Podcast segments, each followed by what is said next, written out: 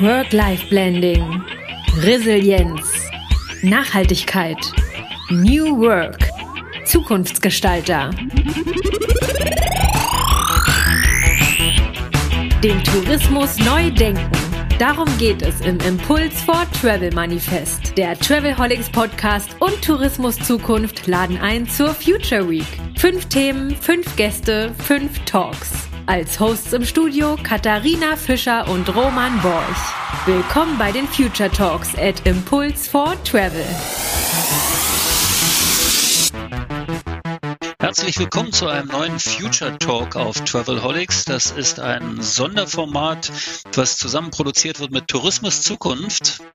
Und auf Basis des Impulse for Travel Manifests unterhalten wir uns über verschiedene Themen aus diesem Manifest, was ich jedem sehr ans Herz legen möchte, auch mal zu lesen. Den Link gibt es selbstverständlich in den Show Notes. Und selbstverständlich habe ich wieder eine wunderbare Co-Hostin mit am Start. Das ist die Katharina Fischer von Tourismus Zukunft. Hallo. Hallo Roman, ich freue mich wieder hier zu sein. ja, gleichfalls. Die Freude ist auf meiner Seite. Und wir haben wieder eine spannende Gästin diesmal. Darf man eigentlich Gästin sagen? Ich weiß gar nicht, wie das im Genderding so ist. Aber auf jeden Fall haben wir eine Gästin im virtuellen Studio von Travelholics und vielleicht stellst du sie mal vor, Katharina. Ja, das mache ich gerne. Also ich, ich sage einfach mal Interviewpartnerin oder Gesprächspartnerin. nee, ich würde mal sagen, äh, Veronika, hallo, herzlich willkommen äh, hier bei uns in den Future Talks. Ich würde einfach sagen, sag doch mal ganz kurz zwei Sätze zu dir, damit alle so ein bisschen wissen, wer du bist. Und dann steigen wir ein. Ja, herzlich willkommen. Vielen Dank für die Einladung. Mein Name ist ähm, Veronika Engel. Ich arbeite bei der Wirtschaftsförderung Standort-Marketing-Gesellschaft vom Landkreis Miesbach südlich von München und leite dort den Thema, das Themengebiet Coworcation. Und dazu leite ich parallel den 2019 ins Leben gerufenen Verein Coworcation Alps und leite das dazugehörige EU-Förderprojekt Coworcation Alps und beschäftige mich schon recht lange in, mit dem Themengebiet im Coworcation, Workation, Verbindung von Arbeit und Urlaub und habe auch schon meine ähm, Abschlussarbeiten jeweils zu diesem Thema geschrieben. Dann lass uns doch vielleicht mal ganz am Anfang diese Begrifflichkeit klären, weil ich befürchte, dass nicht jeder der Zuhörer hier im Podcast genau weiß, was mit Coworkation und Workation gemeint ist. Was da, na, ob das sind, sind das jetzt Buzzwords, sind das wissenschaftliche Begriffe oder wie würdest du es beschreiben? Ja, absolut. Also diese, dieser sperrige Begriff Coworkation setzt sich zusammen aus den Wortkomponenten Community, also Gemeinschaft, Work, Arbeit und Vacation für Urlaub, also die Verbindung von Arbeit und Urlaub in der Gemeinschaft. Es sind keine wissenschaftlichen Begriffe, aber gerade das Thema Coworking ist doch inzwischen in aller Munde und wird doch immer bekannter und ich hoffe, dass sich natürlich auch dahingehend das Wort Coworkation auch irgendwann entwickelt, dass man sich noch mehr äh, mit diesem Begriff anfreundet. Der ist etwas sperrig. Ähm, es tauchen viele ähnliche Begriffe auf das Thema Workation, was in diesen Themenbereich reinfließt. Auch immer mal wieder in Verbindung tauchen Begriffe auf wie Offsite, Team Retreats, wie auch immer. Also das sind wirklich sehr viele Begriffe, wo es noch wenig wissenschaftliche Begrenzung dafür gibt.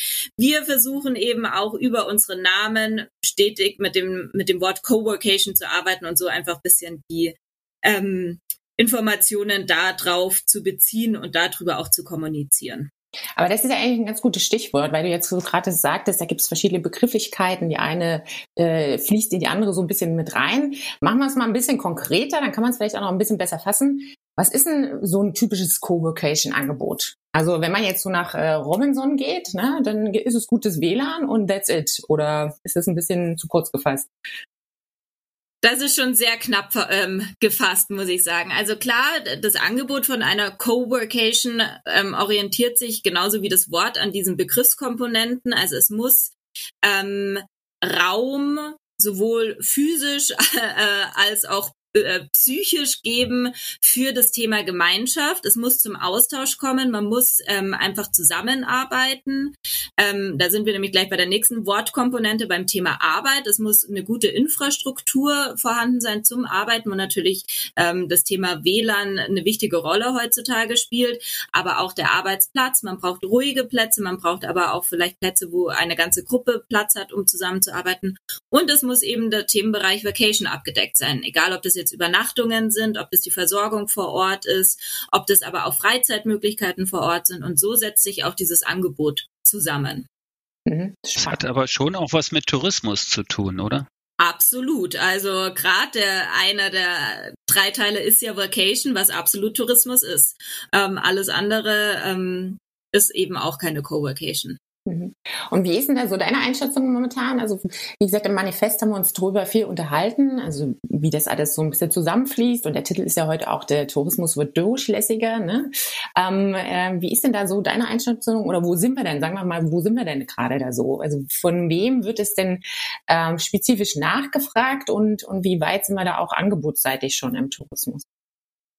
Also ähm, wo sind wir? Es ist eine gute Frage zum aktuellen Zeitpunkt. Ich glaube, dass gerade das letzte Jahr und die Pandemie extrem als Katalysator gedient haben. Das Thema Remote Work und das Thema flexibles Arbeiten ähm, wurde zunehmend zum Thema, wurde auf einmal überall nötig, wo man gar nicht dachte, dass es dafür davor überhaupt möglich ist. Das heißt, wir haben diese Grundvoraussetzung für Coworkation ist, dass man digital gestützt und flexibel, ortsunabhängig arbeiten kann, schon mal sehr gut damit erfüllt. Ja, und wo sind wir? Es gibt ein gewisses Angebot, aber man merkt inzwischen, dass das Angebot nicht der Nachfrage genügt. Also ähm, es wird immer mehr danach nachgefragt, aber wie gesagt, das Angebot ist nicht da und vielleicht ist das Angebot da, aber nicht sichtbar. Das ist auch noch ein großes Thema, dass einfach, was ich vorhin auch schon gesagt habe, mit diesen verschiedenen Begrifflichkeiten etc., vielleicht Leute auch gar nicht wissen, nach was sie suchen sollen, wo sie es finden können. Ähm, und es ist oft, glaube ich, ein Darstellungs- und ein Kommunikationsproblem, was hier noch herrscht. Ähm, wir haben 2019 damals den Verein Coworkation Alps gegründet, hatten ähm, 24 Gründungsmitglieder, darunter 15 Coworkation Locations im ganzen Alpenraum.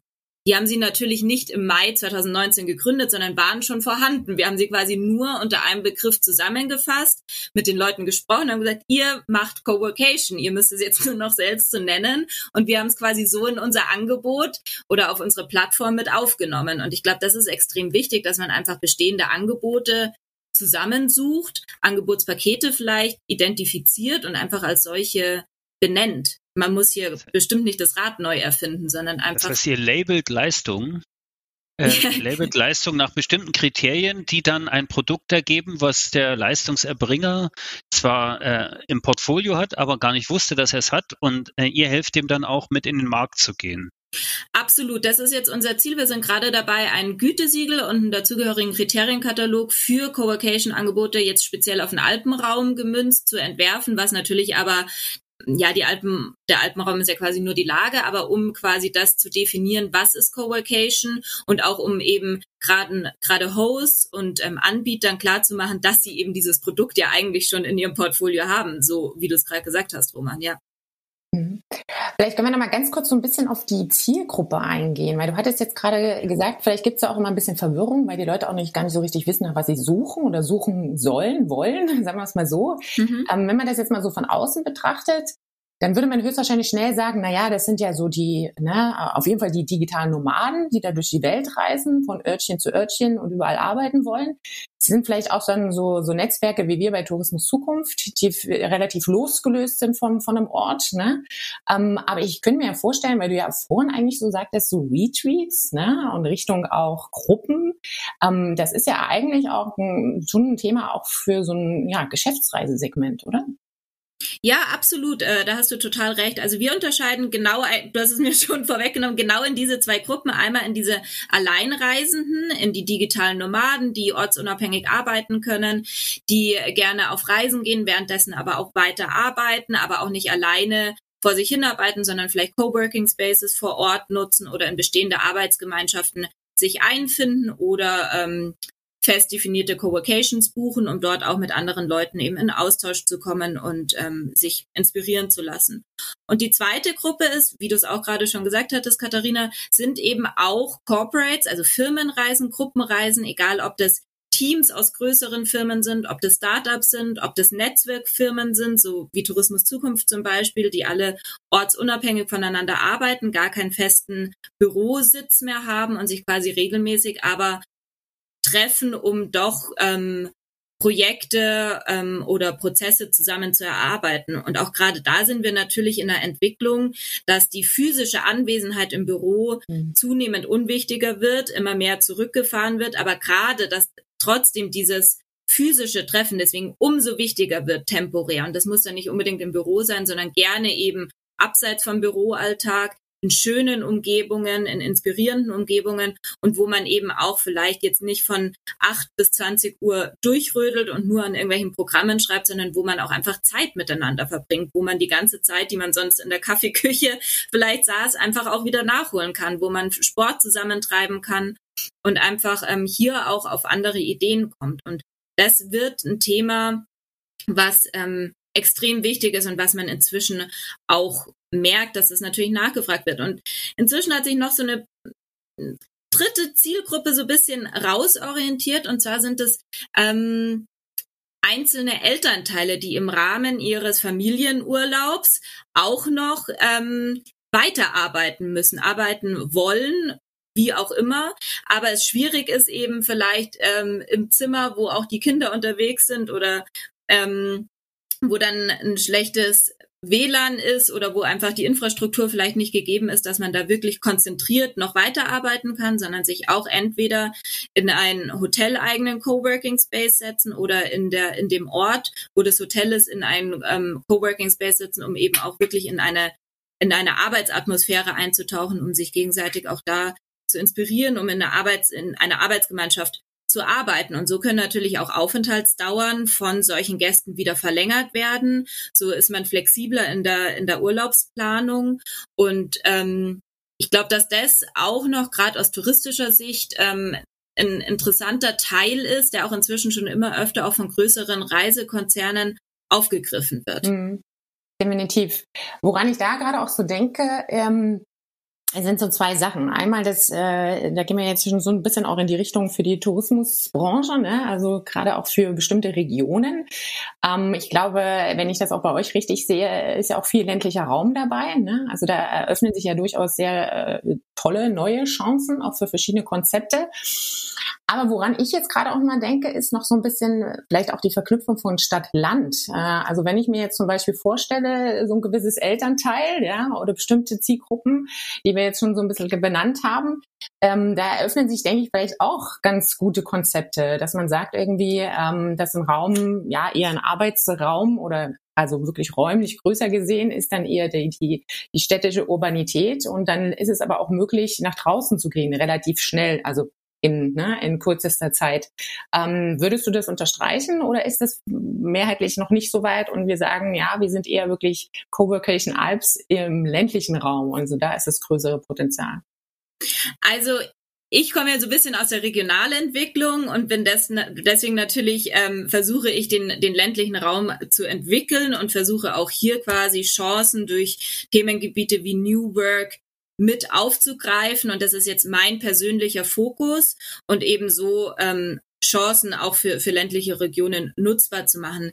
Ähm, ganz klar, aber das Konzept Coworkation ist jetzt nicht klar trennbar, ob das ein rein ländliches oder ein rein urbanes Konzept ist. Man muss natürlich immer bedenken, dass dieser Themen, diese Themengebiet Workation selbsterklärender auf dem Land oder in ländlichen oder in touristischen Regionen ist. Natürlich ist eine Stadt schön, aber ist die Frage, wenn man jetzt wirklich einen Dreivierteltag gearbeitet hat, ob dann dieser Erholungsfaktor durch einen Stadtspaziergang kommt, muss man dann natürlich für sich entscheiden.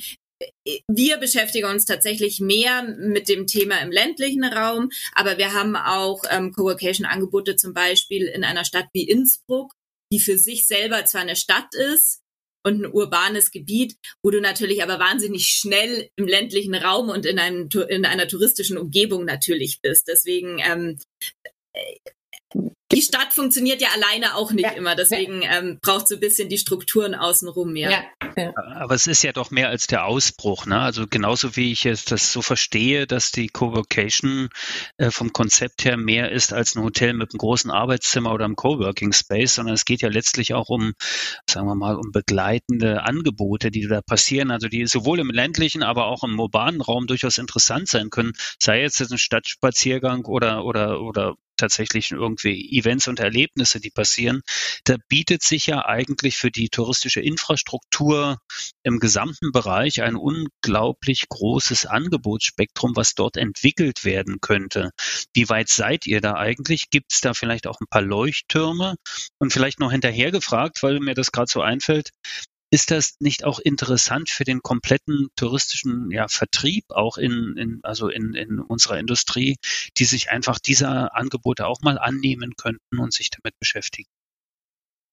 Ja, also da bin ich mir ganz sicher, ähm, dass das einfach ein ganz neues touristisches Feld ist, das hier aufgemacht wird, das natürlich unabhängiger von Saisonzeiten ist, das natürlich ähm, gerade vielleicht in Saisonen, wo weniger los ist, greift, ähm, gerade in Zeiten eben äh, hier greift. Also da bin ich mir absolut sicher, dass es ein großes Zukunftspotenzial hat.